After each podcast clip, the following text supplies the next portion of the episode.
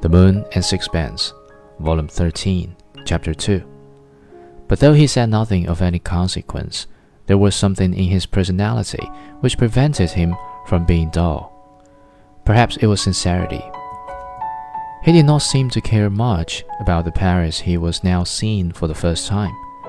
I do not count the visit with his wife, and he accepted sights which must have been strange to him without any sense of astonishment. I have been to Paris a hundred times, and it never fails to give me a thrill of excitement.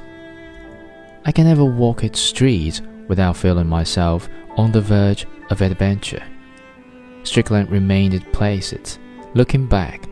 I think now that he was blind to everything but to some disturbing vision in his soul. One rather absurd incident took place. There were a number of harlots in the tavern. Some were sitting with men, others by themselves, and presently I noticed that one of these was looking at us. When she caught Strickland's eye, she smiled. I did not think he saw her. In a little while she went out, but in a minute returned and, passing our table, very politely asking us to buy her something to drink. She sat down and I began to chat with her, but it was plain that her interest was in Strickland. I explained that he knew no more than two words of French.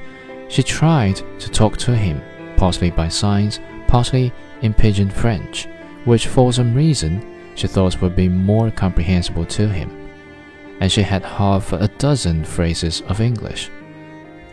She made me translate what she could only express in her own tongue, and eagerly asked for the meaning of his replies. He was quite good tempered, a little amused, but his indifference was obvious.